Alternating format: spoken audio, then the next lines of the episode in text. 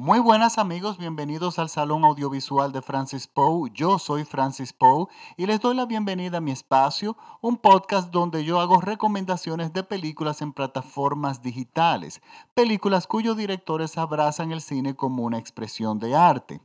Esta semana les traigo algo especial. Normalmente yo no, honestamente les digo, yo no sigo las, eh, mucho, muy de cerca por lo menos, los premios eh, de cine Sí me entero quiénes han ganado, quiénes son los que están nominados, pero eh, como mi especialidad son las plataformas digitales y no hay muchos festivales que estén dirigidos para el cine que se hace o se distribuye en las plataformas digitales, pues bueno, no, es muy rara vez yo voy a hablar de, premiaciones, pero yo tengo que hacer eh, el comentario de los Oscars de 2019, porque yo pienso que ha pasado algo histórico algo muy bueno, a mi entender. Y ante todo yo quiero felicitar al pueblo mexicano por el triunfo absoluto de Roma en la noche de los Óscares, que si bien no se llevó el Óscar a Mejor Película, se llevó todos los Óscares, los Óscares principales que forman una obra de arte, incluyendo el mejor película extranjera, por lo cual realmente fue la película más importante de la noche. Una producción mexicana que se ha, se ha llevado el Óscar a mejor película extranjera, mejor director y mejor director de fotografía. Muchísimas felicidades a los mexicanos y a Alfonso Cuarón. Les recuerdo que este programa es transmitido eh, por todo México vía radiola.com MX. ¿Y qué ha pasado anoche? Anoche ha pasado algo que no había pasado nunca. Roma es una película que fue eh, producida y distribuida por Net, bueno, fue distribuida por Netflix por todo el mundo. Y es una película que es de un alto contenido artístico. Es una película que en ninguna otra circunstancia, si no hubiese sido Netflix, hubiese conseguido distribución dentro de los Estados Unidos a todos los hogares. ¿Por qué? Porque estamos hablando de una película mexicana, hablada en español en mixteco, en blanco y negro, en 70 milímetros, cuya protagonista es una indígena desconocida y esos son todos los elementos necesarios para que ningún distribuidor en Estados Unidos te distribuya esa película. Ellos dicen inmediatamente que con esa combinación de elementos, o por más buena que sea la película, no va a ser taquillera y simplemente le cierran las puertas. Y esa es la historia ha sido, esa ha sido la gran historia de las grandes películas de América Latina que nunca han conseguido realmente una muy buena distribución lo suficiente para sostener una gran industria de buenas películas. Sí, Latinoamérica y México hacen películas muy buenas, pero nos gustaría que hicieran 50 en un año en vez de 3 o 4. entonces, ¿qué ha pasado? Netflix le ha dado la distribución e inteligentemente, en como, como una estrategia de negocio, logró estrenar las películas en unas muy pocas salas en ciudades principales, lo suficiente para que la película pudiera calificar a los premios tradicionales de películas de, películas hechas para los circuitos de salas de cine. Y resulta que Roma se ha llevado todos los premios y unos más. Los premios, no solamente los Oscars, premios principales sumamente importantes y de una gran reputación, se la ha llevado. ¿Qué ha pasado? Como no se dio distribución en las salas de cine, la gente ha corrido a entrar a Netflix a verla. Los que ya estaban inscritos no tienen ningún tipo de problema, va a estar ahí. Pero los que no, no tenían otra opción que inscribirse en Netflix. Y después de todo sabemos que después de que uno eh, acepta el, trial, los meses gratis que ellos te dan de prueba, una vez ya llega el momento de pagar, todo el mundo va a pagar, porque uno inmediatamente queda enganchado. Yo particularmente defiendo mucho las plataformas digitales porque yo vivo en una isla y la distribución del tipo de cine que a mí me gusta aquí no llega. Aquí llegan las películas de superhéroes que se distribuyen a veces hasta en cinco salas, que no, tienes otra opción, más nada que ver eso. Y la opción que yo tenía para ver cine eran los clubes de videos que ahora ya han desaparecido con el tema este de la propia tecnología, de las tecnologías digitales, o piratas, viendo películas piratas, que es lo que hace muchísima gente y yo no hago, y sobre todo desde que yo eh, me especializo en hacer crítica en plataformas digitales. Entonces, ¿qué pasa? Eh, las plataformas digitales han llevado el cine a todo el mundo, Pero ¿qué pasa? Han descubierto algo, y es algo que yo siempre lo he dicho. Las plataformas digitales, cuando tú vas consumiendo un determinado tipo de cine, ellos te van ofreciendo ese tipo de cine, te van perfilando. Y ellos se han dado cuenta que en el mundo entero hay una gran cantidad de personas que le encanta el cine de arte y el cine de arte puede ser rentable. ¿Y qué está haciendo Netflix? Está produciendo y distribuyendo ese tipo de cine. Y resulta que yo no doy basto muchísimas veces con las plataformas digitales que yo tengo en simplemente ver una cantidad de películas maravillosas, incluyendo series. Por primera vez, por primera vez en muchos años, desde yo creo que los, desde los Ángeles de Charlie, yo estoy viendo series, porque las series están, muchísimas de ellas son estupendas. Los guionistas están, libretistas están felices. Por lo tanto, es un cambio, es, definitivamente los Óscares eh, marcan con esta entrega de que definitivamente tienen que hacer cambios, que Hollywood debe cambiar. Martín Scorsese no fue gratuito que durante la entrega de Óscares, en medio de la entrega, tuiteara su, el trailer de su última película que ha sido producida por Netflix y se va a estrenar en Netflix. Y es que como decía Darwin, el que sobrevive no es el más grande ni el más poderoso, sino el que se sepa adaptar mejor. Y desafortunadamente o afortunadamente, dependiendo de cómo usted lo quiera ver, la tecnología no la detiene nadie. Y una realidad es la siguiente. Ya hoy en día lo único que uno no puede igualar de una sala de cine es el tamaño de una pantalla. Pero tú con un presupuesto eh, moderado puedes tener Dolby Atmos en tu casa, en tu hogar con televisiones de 4K, con una conexión de internet de 4K, o sea, no tienes nada que envidiarle y estás en la seguridad de tu hogar. Claro, la parte romántica de, la, de asistir a las salas de cines desaparece, pero eh, bueno, pero es así, es el mundo. Yo finalmente no creo que las salas de cines vayan a desaparecer, porque van a haber películas, sobre todo antes, películas filmadas antes de la época digital, que siempre queremos, vamos a querer ver. Películas como Ben Hur, como Cleopatra, como eh, esas grandes épicas, de repente más recientes El Señor de los Anillos, pero eh, lamentablemente o afortunadamente el cine está cambiando y yo particularmente que vivo en una isla en la República Dominicana, este cambio en la industria del cine me conviene mucho. Porque de hecho, este podcast es un reflejo de lo que está pasando. Este podcast yo tengo más audiencia alrededor del mundo que lo que tengo en mi propio país. Y es por medio de que es, eh, lo hago por medio de un podcast que es un formato de red, eh, es radio por internet. Y bueno, Resulta que esto es lo que ha pasado. En México ha sido el gran ganador y yo realmente felicito a los mexicanos por los premios. Ahora, yo quisiera hablar de lo siguiente. Ya yo hablé, ya yo tengo, ya hice un podcast, de hecho, sobre la película Romante de que ganara todos estos premios. Inmediatamente se estrenó en Netflix. Yo la vi y yo quedé atrapado por la película.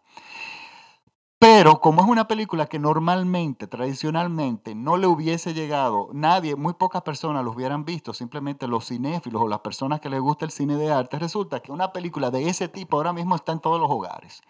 Y la gente la está viendo. ¿Y qué pasa? Muchas personas están atacando la película, incluyendo críticos con críticas que son extremadamente injustas. Y les voy a explicar algo, miren. El cine es, una, es un arte. Usted puede, claro, usted puede irse por eh, un lado comercial y hacer películas de superhéroes, simplemente películas para, para pasar el rato, pero también a la hora de tomarse en serio, es como la literatura. Tú puedes leer un cómic o te puedes leer Rayuela. Es tu opción. Sigue siendo, yo diría, literatura de diferente tipo, pero cuando ya nos vamos a cine serio, el cine tiene su lenguaje muy propio y, tiene sus obras maestras también, al igual que la literatura o, que cualquier otro arte. Miren, yo quiero explicar algo. Una, yo he leído varios críticos que han escrito extensas críticas eh, acabando con Roma. Yo respeto en la mayoría de esos críticos porque al final, después de que tú tienes todos los elementos y analizas la película, tú decides si te gusta o no te gusta.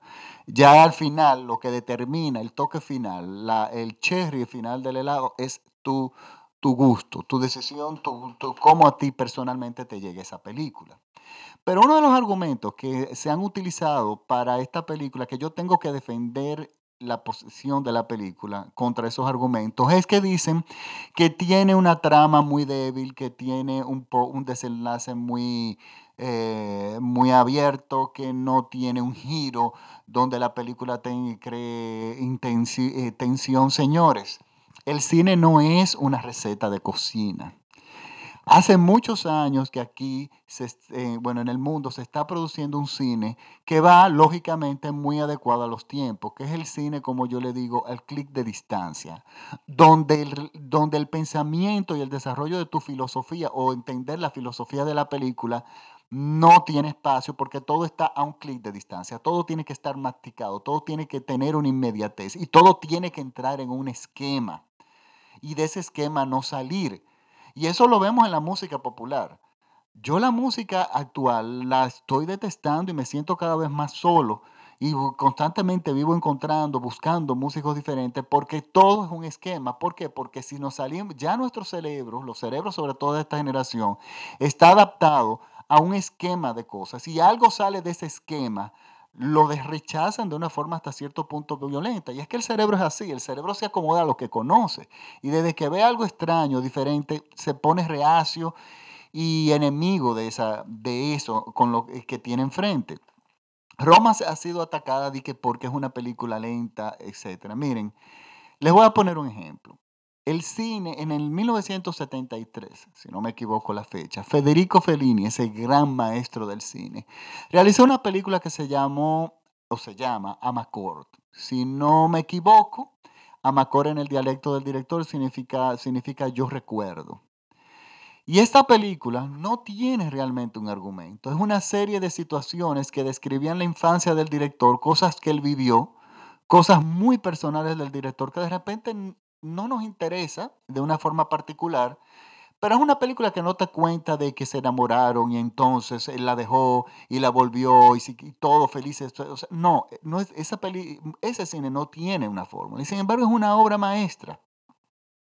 Y algo más parecido, más reciente, reciente es Radio Days de Woody Allen, más o menos se inspira en, el formato de Amacor. Radio Days de Woody Allen te cuesta una serie de historias de en la época de la radio, en los años 40, que, describen la, la, infancia y la añoranza de ese director.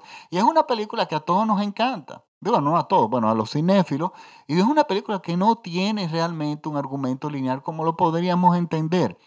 Roma rescata ese tipo de cine. Y el hecho de que eh, Alfonso Cuarón en la entrega de Óscares mencionara a Claude Chabrol, un director francés que se caracteriza por un tipo de cine de muy de arte, no es gratuito. Es que Cuarón, esta película habla desde la médula ósea de su o sea, desde la médula de su creación, del corazón de, su, de él como autor. Y la razón por la cual él no le interesa crear una trama que pudo, lo, pudo, la pudo haber hecho perfectamente, donde nosotros pongamos mucha atención en las interrelaciones de, de los actores para que avance el, el, argumento, el director realmente renunció a, a, eso y cuenta la historia de una forma diferente. Y como no estamos acostumbrados a ver ese tipo de cine, la gente se aburre. Y es como si estuviéramos, por ejemplo, y le voy a poner un ejemplo, no hay duda, nadie puede discutir, a usted le puede gustar o no, pero nadie puede discutir que la sinfonía, la novena sinfonía de Beethoven es una obra maestra. Y sin embargo, si usted es una persona que está acostumbrado a escuchar otro tipo de música y te vas a un concierto de la novena de Beethoven, es muy posible que antes de que acabe el segundo movimiento hace rato que usted va a estar durmiendo. Pero es una obra maestra y usted se está durmiendo frente a una obra maestra. Y la razón es la siguiente, usted simplemente no tiene las herramientas y los conocimientos necesarios o la sensibilidad para llegar ahí. Pero eso no puede descalificar a la novena de Beethoven. Y lo mismo pasa con Roma. Roma es una película que para entenderla y apreciarla hay que haber visto mucho cine y leer mucho cine y, haber, y saber y, meterse eh, en la historia del cine de, que, ha, eh, existido, películas de Fellini, películas de Igmar Bergman, todo, ese, todo el cine francés. Entonces ahí usted va a entender y realmente va a catar y va a saber cómo apreciar a Roma. Me voy en otro ejemplo, los catadores de vino. Yo soy muy primitivo en el vino. Yo, mi país no se bebe. Yo no consumo muchas bebidas alcohólicas. Y resulta que un vino bueno de un vino malo, a mí realmente yo no te puedo hacer mucho la diferencia, pero es porque yo no estoy educado para eso. Quienes son expertos en eso sí saben hacer la diferencia. Entonces, a mí me gustaría que Roma fuera el inicio de un renacer en el interés en el cine, porque se están dando todas las condiciones para ello. Así como, Freddie, eh, como la juventud ha descubierto a Queen con Freddie Mercury, con la película de Bohemian Rhapsody, que para mí es una película que pudo haber sido muchísimo más interesante, porque la vida de Freddie Mercury, tanto como músico como persona, es muchísimo más interesante de lo que te plantea la película, que simplemente es una biopic, como dicen los norteamericanos, una biografía simplemente, pero no tiene esa profundidad que Freddie Mercury tenía, tanto como músico como, y como intérprete. Resulta que eso ha inspirado en que los jóvenes estén escuchando Queen. Y yo creo que ojalá que haya un renacimiento y que los jóvenes entiendan que la música es mucho más que un formato en esquema. Queen siempre, miren que yo he avanzado en la música, yo estudié muchísimos años música en el Conservatorio Nacional de Música, he sido formado y cuando yo hice la transición a estudiar música, de, haber, de escuchar rock y música así popular, resulta que algunas bandas, muy pocas se quedaron. Otras yo descubrí que no eran tan valiosas como yo pensaba que eran. Ya yo, mis gustos fueron más exigentes, pero sin embargo Queen se quedó. Y siempre se quedó siendo una, una, un grupo que yo respeto. Y bueno, ha habido un renacer con Queen y yo espero que eh, Roma sea el paso de un renacer, de un tipo de cine que vale la pena y que se necesita que se haga de una, en una forma más frecuente. Y que Hollywood también entienda que el cine está globalizado, que ya el, que los Estados Unidos deben empezar a consumir cine mexicano de la República Dominicana o de cualquier otro país para que esa película, para que, para que para que la gente pueda apreciar el cine como arte. Y esa elite de básicamente caucásica de, de Hollywood, de, donde todo en mi país, todas las salas de cine están llenas de películas de Hollywood, yo eso va a cambiar, está cambiando, pero por medio de las plataformas digitales. Yo estoy viendo películas maravillosas de la India, de Irán. Señor, Irán tiene un, un cine impecable y cine que no nos llega a las salas, pero están llegando por medio de las plataformas digitales y por eso yo siempre me mantendré también haciendo recomendaciones en estas plataformas. Y de hecho, eh, mi podcast existe por eso, como yo lo había dicho porque existe en las plataformas digitales, eh, porque eh, tengo incluso audiencia alrededor del mundo más que en mi propio país. Ahora yo quiero hablar de algo para defender también a Roma yo quiero hablar de algo que había evitado hablar y que lo consideraba innecesario, es hablar de Yalitza Aparicio. Pero me han preguntado mucho a raíz de la entrega de Oscar y me han escrito muchísimo. De hecho, es del tema que a mí me han, más preguntas me han hecho sobre la actuación de ella y sobre todo que el mundo latino, porque tengo que admitir que esto no ha, no ha venido de los Estados Unidos ni de Europa, el mundo latino ha sido muy cruel y vulgarmente cruel, yo diría, cruel, yo diría con las nominaciones, con el premio que ha tenido, bueno, las nominaciones de Yalitza Aparicio y su éxito que ella ha tenido mediático.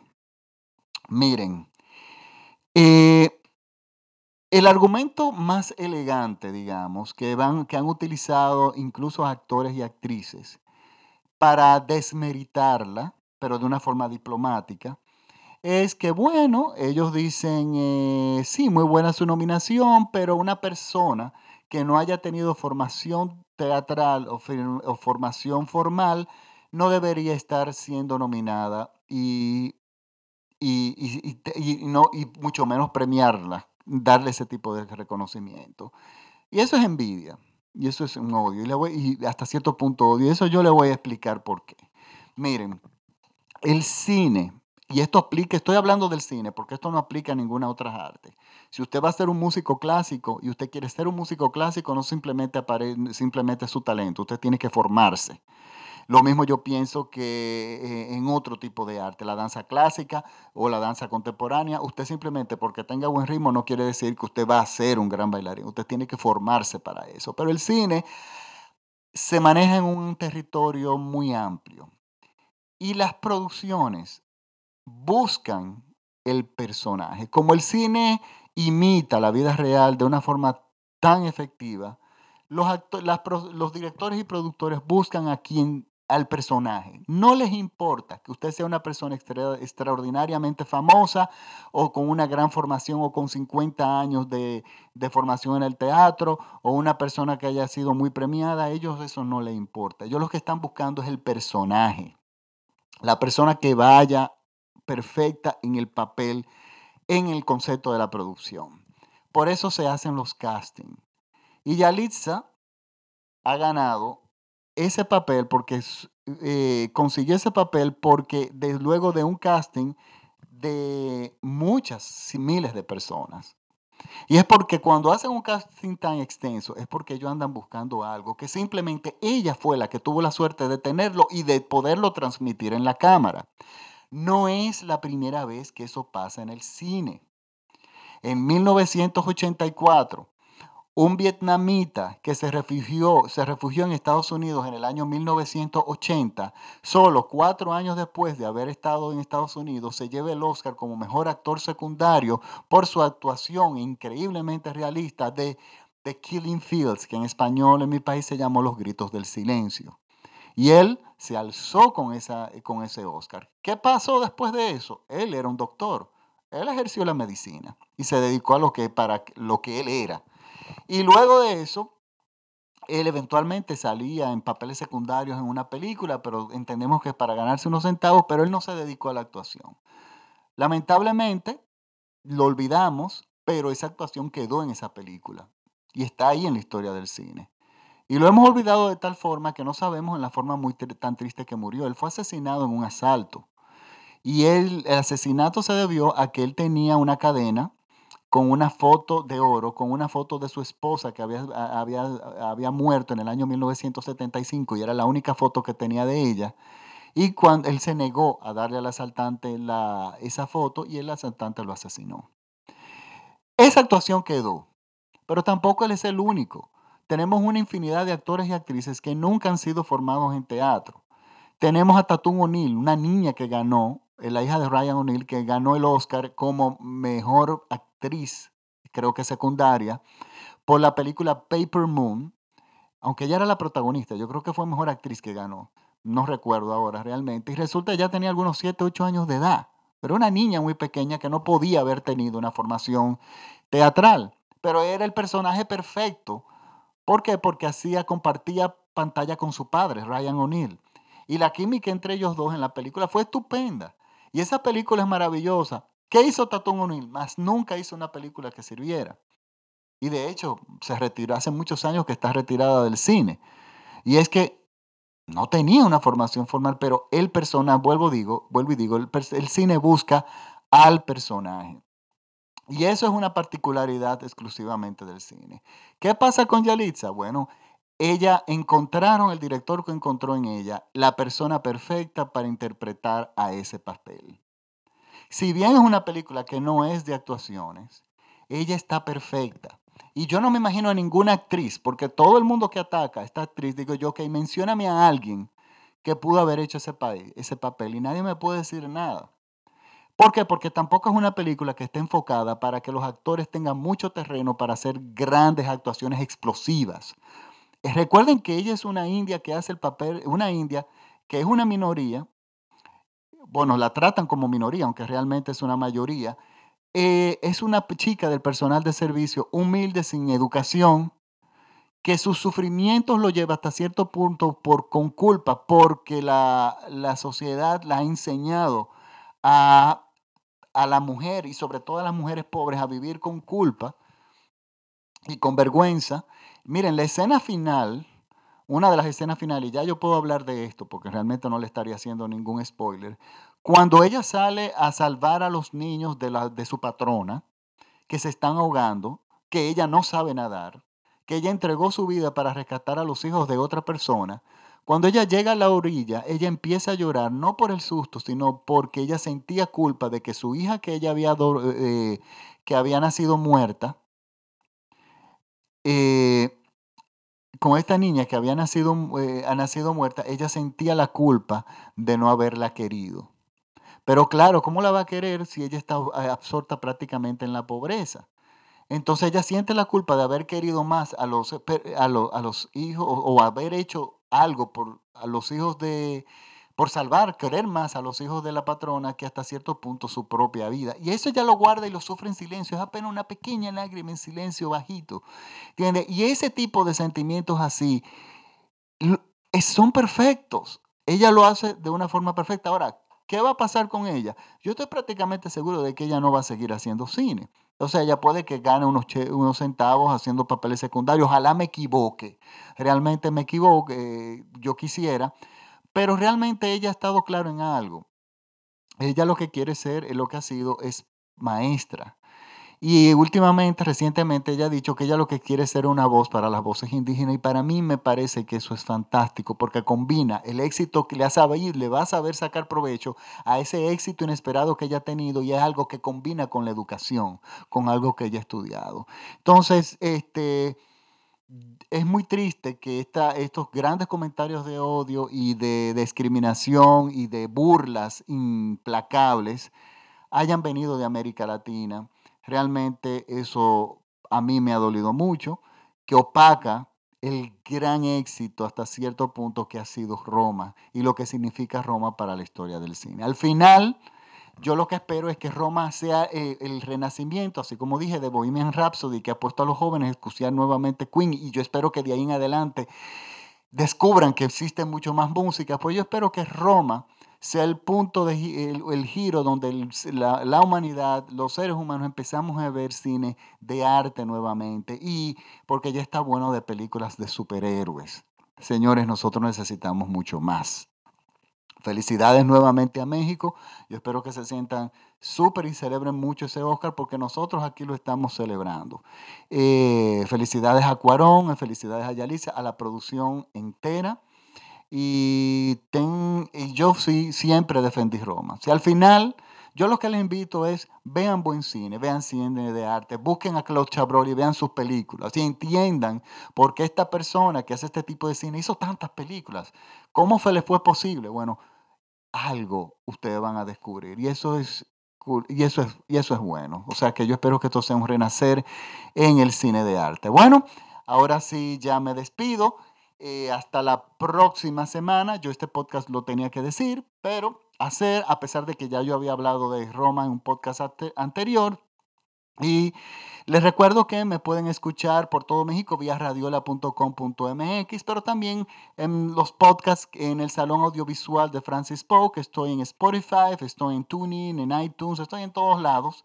Me pueden seguir en las redes, en arroba Francis Poe en Instagram, al igual que en Twitter y en Facebook pueden entrar a mi página, el Salón Audiovisual de Francis Post, donde yo cuelgo todos mis podcasts y muchas otras informaciones de cine, incluyendo mis recomendaciones de bandas sonoras de la semana disponibles en iTunes. Pues bueno, ahora sí me despido. Hasta la próxima semana.